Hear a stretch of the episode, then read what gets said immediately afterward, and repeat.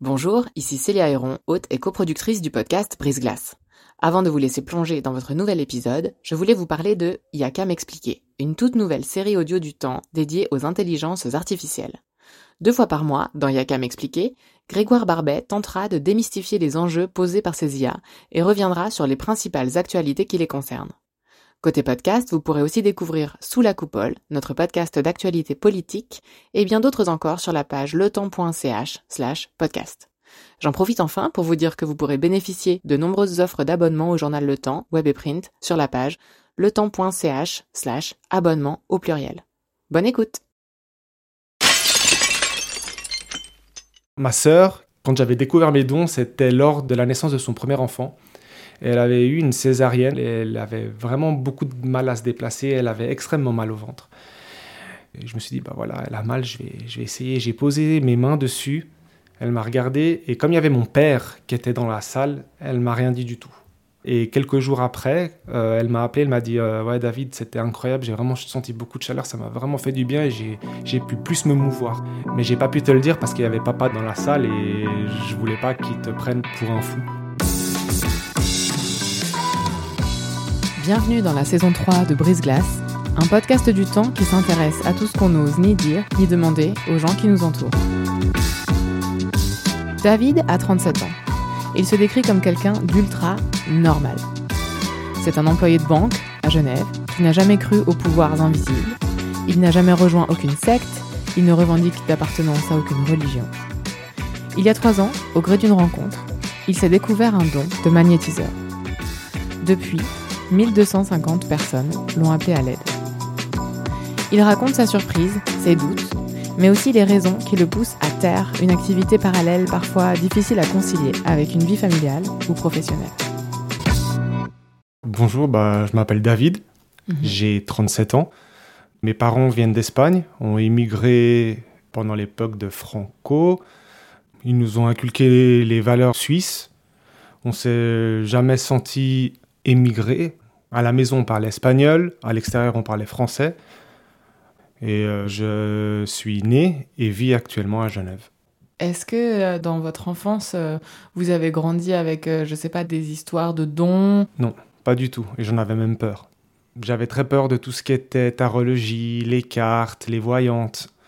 J'ai toujours été cartésien. Ma sœur, qui est plus jeune que moi, elle, oui, elle allait souvent dans des salons de tarologie, elle allait tirer des cartes, elle me parlait de tout ça, mais moi, je... l'invisible, pour moi, me faisait peur. Vous étiez croyant euh, J'ai eu une grande période euh, où j'étais athée. Je suis devenu athée par rapport à tout ce qui m'était arrivé depuis mon enfance, parce que j'étais différent physiquement. J'ai euh, une ptose congénitale, c'est que je n'ai pas de muscle à une paupière, donc elle descend. Et elle était beaucoup plus prononcée quand j'étais petit. Et euh, j'ai subi beaucoup, beaucoup, beaucoup de moqueries en disant crevé, euh, tu me vois, tu me vois pas. Euh. Et quand on est petit, quand on est dans la construction du soi, eh ben malheureusement, ben on part avec des racines qui sont pas bien ancrées mm. et on doute beaucoup. Ma maman me donnait mes cours de catéchisme. Euh, je comprenais pas ce qu'on nous disait dans la Bible qu'il faut donner du, faire le bien, alors que je voyais qu'à l'extérieur, bah, moi j'essaie de donner le bien. J'étais très émotif, j'étais vraiment dans dans l'amour et je me recevais en fait que des, que des claques par rapport à la vie. Et là, je me suis fermé totalement et j'ai vécu pendant 6-7 ans, en tout cas, dans. Je croyais plus en rien. Absolument plus en rien. Donc, j'ai pas eu une enfance facile, j'ai eu beaucoup de moqueries. Et malgré tout, ça, ça, a été ma force. Et surtout quand on m'a découvert ces dons, où, encore une fois, en plus du physique, j'avais quelque chose de différent par rapport euh, aux autres, et bah, ça m'a aidé, si vous voulez, par la suite. Cette charge que j'avais gardée, cette émotion que j'avais gardée à l'intérieur de moi, elle s'est dissoute quand je me suis dit, ok, je me retrouve encore dans cette situation-là. Qu'est-ce que je fais? Est-ce que j'en souffre? Et que je me cache? Ou au contraire, j'accepte et je vais de l'avant Et, c'est ce chemin-là que j'ai pris et j'en suis super content aujourd'hui. À quel moment est-ce que euh, vous avez pris conscience du fait que cette sensibilité-là, c'était une particularité ou une forme de don Alors, j'étais un peu endormi, si vous voulez, jusqu'au moment où Mon amie Marinette a contacté un faiseur de secret car mon chien a eu beaucoup de problèmes de santé au niveau euh, des genoux. Et il devait passer une opération. Et mon ami me dit David, est-ce que tu veux que j'appelle un faiseur de secret Je n'avais jamais entendu parler. Et euh, j'étais tellement désespéré car il a eu vraiment beaucoup de complications aux articulations, plus précisément les ligaments, que je me suis dit bon, qui ne tente rien à rien. Et de toute façon, comme je n'attendais rien, je me suis dit vas-y. Elle l'a contacté, mon chien s'est fait opérer. Et les jours qu'on suivit, euh, j'étais très étonné de la rapidité de son rétablissement. C'était incroyable. En connaissant l'historique de mon chien, on s'était dit, euh, voilà, soit ça passe, soit on doit malheureusement l'amputer. Et c'était extraordinaire. Qu'est-ce qu'elle vous en a dit de ce faiseur de secret Comment elle le connaissait? Par rapport à une application qui s'appelle Le Secret, elle a regardé dans la liste des faiseurs les personnes qui pouvaient aider les animaux et cette personne est sortie et elle l'a appelé. Donc ça c'était génial et un jour, quelque temps après, mon ami me dit Est-ce que ça te dit de rencontrer cette personne? On peut l'inviter à, déjeuner, je lui invite un café pour la remercier, car il faut savoir que les faiseurs de secrets exercent leurs dons gratuitement. Ils travaillent avec leur cœur, avec euh, leur guide, avec qui ils travaillent, parce qu'on n'a pas tous les mêmes. Et j'ai eu cette chance de la rencontrer. Euh, je peux dire son nom, elle s'appelait Carole. Alors on s'est rencontrés dans un café et elle m'intriguait, cette personne. J'étais mal à l'aise, si vous voulez, car cette personne me, fixait beaucoup. Et à la fin de... On a fini notre café, on était sur le départ, et là, elle me dit, euh, bon, je peux te parler deux secondes? Oui. Est-ce que tu te sens différent des autres? J'étais là, je vois pas, non, il me semble que je suis comme tout le monde.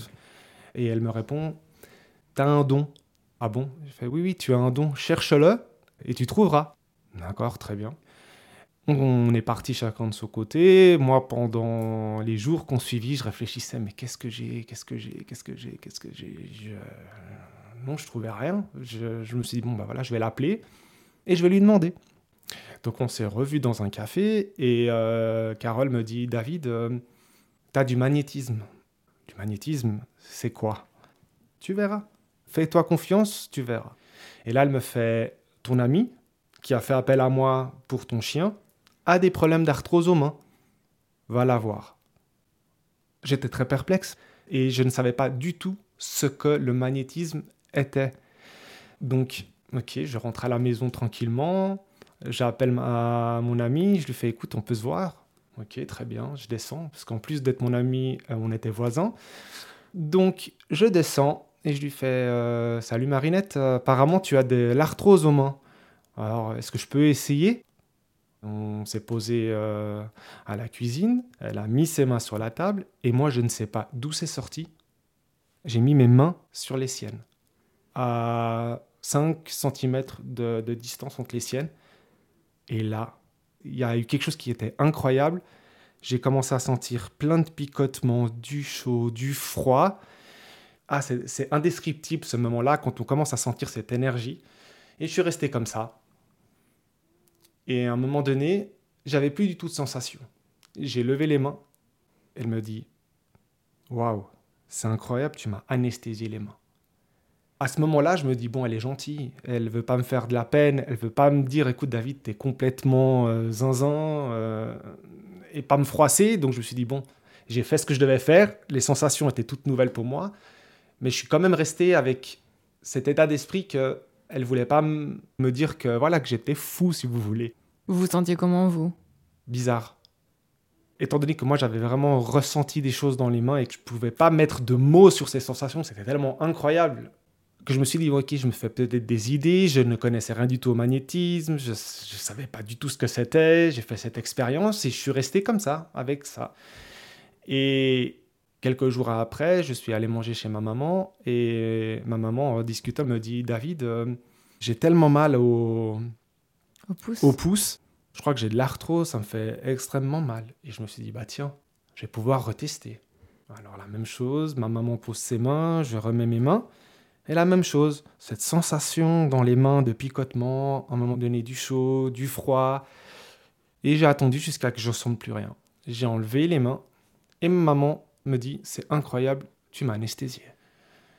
Et là, je commence à me dire, ok, la même chose aussi qu'avec Marinette. Je me dis, ok, ma maman aussi, elle connaît pas non plus le magnétisme, elle connaît pas tout ce qui est faiseur de secrets et tout ce monde ésotérique. Et elle n'a pas voulu me dire non plus et me faire de la peine en disant, David, je sais pas où tu vas, mais là, tu divagues.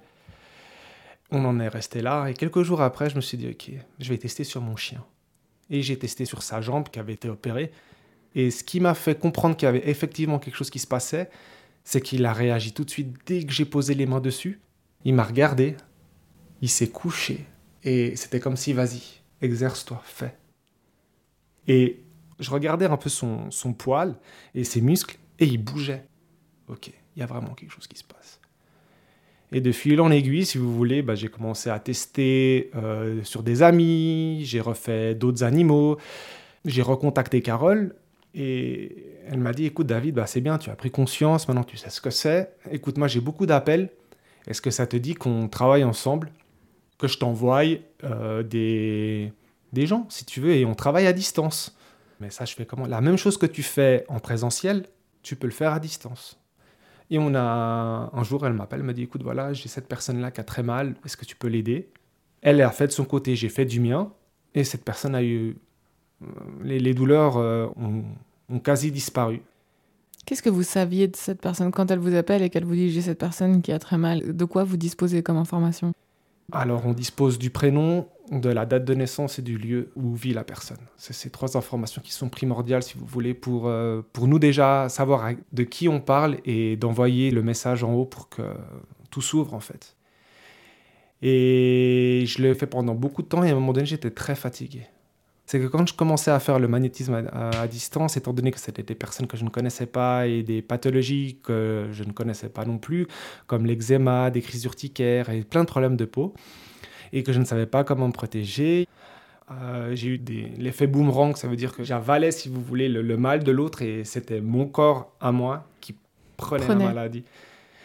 Je me rappellerai toujours euh, que quelqu'un m'avait appelé car elle avait eu euh, une sorte d'eczéma urticaire sous un dessin. Et euh, le soir, à mon coucher, donc je lui ai fait son soin. Je me suis couché, je me suis réveillé le, lendemain matin et j'avais des plaques sur toute la partie de la nuque derrière les omoplates, alors que je ne suis pas allergique, je n'ai pas d'eczéma, je n'ai pas d'urticaire. C'était fou.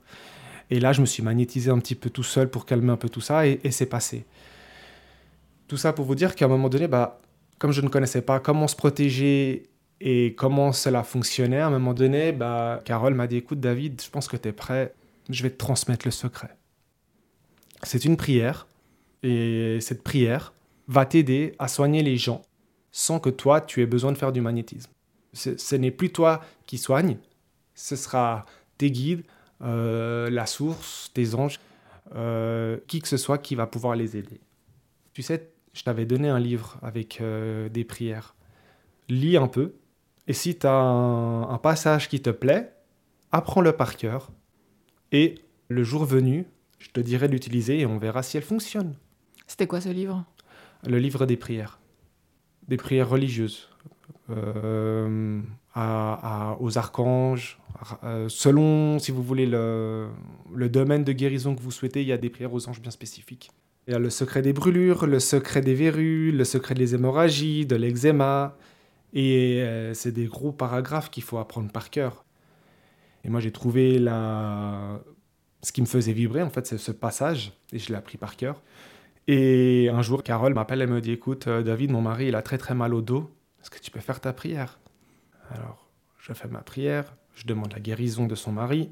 Et elle me, elle me rappelle un peu plus tard dans la journée, elle me dit C'est bon, ça a marché, donc euh, ta prière, tu peux l'utiliser, c'est ton secret. Là, vous avez quel âge à peu près? J'ai eu mon mes dons, j'avais 33 ans, et, euh, et par la suite, j'ai trouvé une école qui s'appelle Au cœur de l'énergie à Genève, et je me suis inscrit à un cours de magnétisme. Et là, euh, j'étais avec des personnes qui étaient dans le magnétisme, qui avaient la bienveillance, qui m'ont montré des techniques de protection, qui m'ont montré des passes et étant donné qu'on était plusieurs dans la salle à expérimenter ce don-là, bah, ça rassure en se disant en fait, en gros, ouais, je suis pas tout seul.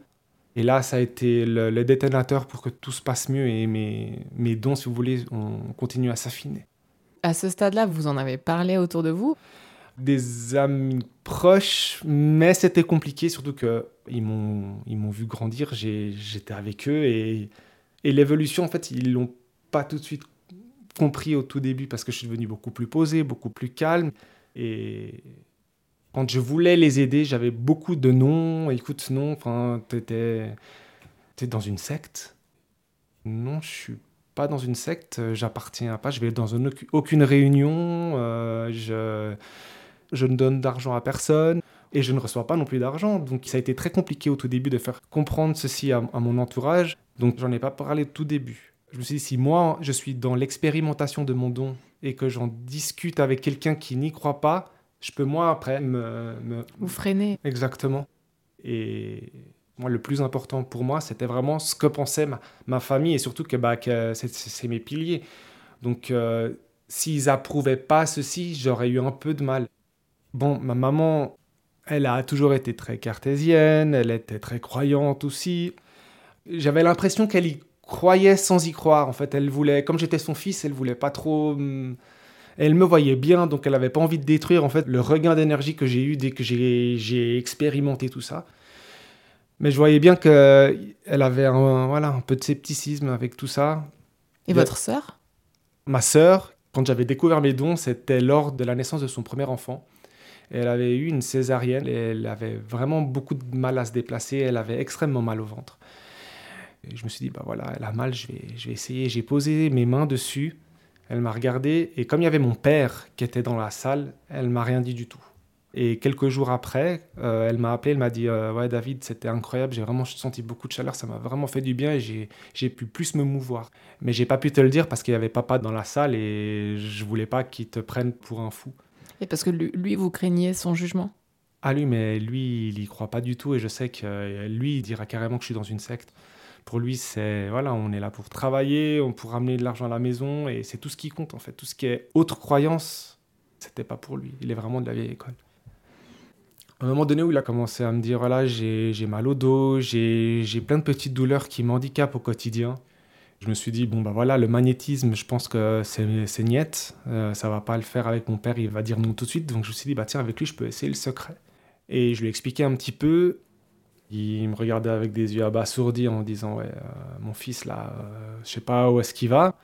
Mais il a dit, bah pourquoi pas et les douleurs, elles ont quand même diminué, mais il disait tout le temps la même chose, ouais, mais c'est que les médicaments, bah, ça aide. J'ai fait, oui, même papa, les médicaments, tu les as pris pendant un certain temps, l'effet était le même, mais là, tu as quand même eu une différence. Oui, oui, oui, oui, oui, oui. Mon père, je sais qu'il pense que c'est placebo et il y croit pas du tout. À vos collègues, vous en avez parlé? Alors, non, parce que bah, dans le milieu bancaire, c'est un peu compliqué on a facilement des étiquettes et je la sentais pas avec cette équipe avec qui je travaillais à cette époque. J'étais déjà dans ma période où j'étais passé, où mes amis commençaient à accepter qui j'étais. Je me suis dit, si je dois recommencer la même chose avec euh, mes collègues de travail, ça va me prendre une énergie débordante. Et je me suis dit, non. Je faisais tout ceci après mon travail ou, le matin. Mais du moment où je me suis mis dans une application, dans la liste de Georges Delaleuil, là, j'ai commencé à avoir beaucoup d'appels pour le secret. Et à un moment donné, bah, mes pauses, je les prenais plus à me reposer, à aller boire un café. Non, je les prenais à, aller dans, une salle ou dans un salon pour faire le secret et répondre à mes téléphones. Et mon collègue avec qui je travaillais euh, à côté de moi euh, disait Mais c'est hallucinant, tu as beaucoup d'appels, tu fais quoi? Non, non, rien. Ça a dû répondre un petit moment, puis à un moment donné, il me fait Non, mais David, il euh, y a quoi? T'es escorte? Et je me suis dit, voilà, c'est le moment de lui dire euh, la facilité. Oui, je suis escorte. Pour rigoler, mais il a compris qu'il y avait bien quelque chose d'autre, mais j'ai jamais osé le lui dire. Et depuis ce jour-là, ça a coupé sa curiosité. Et jamais il a, il a été plus loin, en fait. Et j'en ai pas du tout, du tout, du tout parlé à mes, à mes collègues directs. Pourquoi est-ce que vous pensez qu'il y a un tel tabou autour de ce sujet-là? Parce que les gens ont peur. De l'inconnu, si vous voulez, de l'invisible il voit aussi beaucoup de personnes qui font la magie noire et des choses comme ceci. Et malheureusement, les personnes en ont peur. Mais du moment où ça fonctionne, les gens commencent un peu à, se dire, OK, il y a vraiment autre chose en fait. On est autre chose que des êtres humains avec euh, deux jambes, deux bras. On a un corps physique, un corps spirituel, on a un aura. Et tout ceci, bah, on, on l'apprend et, et ça nous aide beaucoup.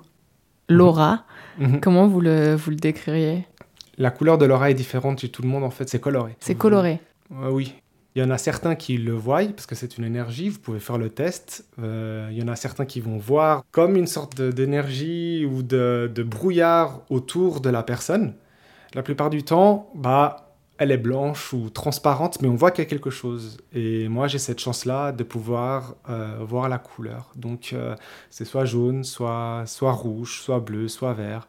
Et c'est toujours des tons qui sont bien différents. Et c'est pour ça que le taux vibratoire est très important. Parce que si on est négatif, eh ben, les couleurs, elles sont un peu plus ternes. Alors que si on est bien, émotionnellement, on est bien, on a confiance en soi, on, on s'aime. Surtout, le principal, c'est qu'on s'aime et qu'on s'accepte tel qu'on en est, avec ses défauts, avec ses qualités. La couleur, elle est, elle est fantastique et l'oreille est un peu plus large. Et je travaille justement dessus pour essayer de... Parce que c'est un travail de tous les jours, un don, on l'a, mais rien n'est acquis. La vie, c'est c'est tout un apprentissage et c'est ça qui me fait plaisir. Et maintenant, je suis vraiment dans qu'est-ce que cette couleur signifie et comment je peux aider la personne justement pour qu'elle puisse avoir une couleur éclatante et qu'elle puisse euh, être bien avec elle. Moi, ce qui me fascine, en fait, c'est que j'entends ce que vous dites et en même temps, je vois le fait que même les hôpitaux ont des listes de faiseurs de secrets. Donc, c'est que même la science n'a rien à perdre à À faire appel à essayer. Exactement. Oui, j'ai eu beaucoup de, de personnes qui m'ont appelé en me disant voilà, c'est l'hôpital euh, ou le pédiatre ou le médecin de mon enfant qui m'a donné votre nom pour euh, tant des brûlures que pour euh, des verrues.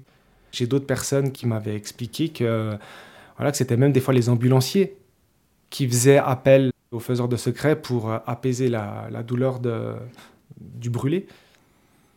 Donc les, la médecine commence à s'ouvrir gentiment à tout ceci. Et vous vous êtes euh, sûrement retrouvé face à des gens qui vous ont dit Mais en fait, tout ça, c'est une histoire de psychologie. Il n'y a pas de secret, il n'y a pas de source. Mhm. Si on s'auto-convainc que quelqu'un nous aide, le cerveau peut beaucoup de choses Un aussi effet pour placebo. oui. soi-même. Alors ça, j'en ai entendu beaucoup, beaucoup, beaucoup, et surtout des gens qui m'appelaient, pour qui malheureusement, bah, ça arrive, ça ne fonctionne pas. Mais ce n'est pas parce que c'est mon secret ou parce que j'ai pas posé mon intention, c'est que la personne de l'autre côté n'était pas prête à recevoir ces énergies et fait- ou elle l'a fermé, ou au contraire, sa maladie ou sa douleur, il devait la vivre pour pouvoir avancer dans sa vie. Et euh, pour l'effet placebo, du moment où on le fait sur les animaux, expliquez-moi où est le placebo. On m'a appelé pour un- une petite souris qui avait une blessure sous l'œil droit qui ne guérissait pas et sa plaie était très très profonde et à chaque fois que ça s'améliorait, eh ben, ça le démangeait tellement qu'il se renlevait la croûte. Et les propriétaires étaient désespérés. Donc ils ont fait appel à moi, ils m'ont envoyé une photo de l'animal, car pour les animaux j'ai besoin d'avoir une photo où je vois bien les yeux. Et il s'est avéré que la photo qu'elle m'a envoyée, c'était la photo, en, plus je voyais la plaie. Donc, J'ai posé mon intention, j'ai posé mon secret, et moi, toutes les personnes qui m'appellent, je les suis pendant une période de 9 jours, c'est le temps de matérialiser ma demande dans la matière. Et euh, trois jours après, parce que je fais toujours par étapes, 3, 6, 9, le neuvième jour c'est fini, le troisième jour elle m'envoie un message, elle me dit c'est cool, ça commence à cicatriser un petit peu, et euh, elle se gratte moins. Le sixième jour la même chose, et le neuvième jour elle m'envoie une photo de la petite souris, il n'y a plus rien. Donc là, je me suis dit, ok, là, j'ai plus de doute. Donc toutes les personnes qui me disent c'est placebo, moi, je vais pas à leur rencontre. Je dis, si toi, tu penses que c'est un effet placebo, c'est très bien, pense ce que tu veux. Je vais pas, je suis pas quelqu'un qui va aller à l'encontre de, ses propres croyances. Moi, je sais, je n'ai rien à prouver. J'ai fait mes expériences et je sais qu'il y a quelque chose. Après, que tu crois ou que tu n'y crois pas, ça te regarde.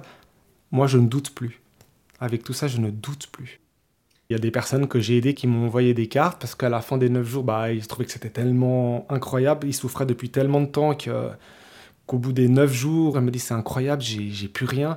Comment je peux faire pour vous remercier? Et étant donné que euh, bah, le secret est gratuit, ils me disent est-ce que je peux avoir votre adresse? Est-ce que je peux vous envoyer du chocolat? Et je leur ai dit vous avez envie de me faire un retour? Un cadeau, un don du cœur, euh, je l'accepte avec grand plaisir. Et voilà, j'ai commencé à avoir plein de cartes, des dessins d'enfants, des chocolats, des bouteilles de vin, et surtout les cartes, les mots. Ça, ça me faisait frémir parce que j'étais tellement content de, voir ces- un remerciement, un- une bienveillance comme ça. Enfin, c'était top. Et je me suis dit, ok, c'est tellement beau. Et il y a même quelqu'un qui m'avait appelé, qui m'avait posé une question. Il m'a dit, écoute, euh, bon voilà, tu as ce don, tu m'as aidé. Et euh, si un milliardaire vient et te dit, voilà, je te donne tout l'argent du monde, est-ce que tu lui donnerais ton secret? Et je lui ai fait non. Moi, ce que j'ai, ça n'a pas de prix. Je, le garde, je, préfère rester comme je suis, avec euh, le bien que ça me fait, parce que pour moi, je suis millionnaire, milliardaire, comme vous voulez. De pouvoir aider les gens et de voir leur sourire ou, ou leur carte, ou même les animaux qui avaient des problèmes de santé, que de qu'on me refasse des vidéos par la suite et on voit qu'ils sont tout heureux. Waouh, ça n'a pas de prix. Mais ça prend un tel temps que je me demande comment on concilie aussi une vie euh, privée. Euh... Vous étiez en couple, enfin, je veux dire, c'est quand même euh, beaucoup d'énergie. Au début, c'est vrai que j'étais quand même assez débordé parce que je, je suis, j'étais beaucoup trop dans le trop. Je voulais toujours aider les autres. Je m'étais un peu oublié. Le matin, je me levais, je faisais les prières pour toutes les personnes qui m'avaient écrit ou appelé la, la nuit d'avant.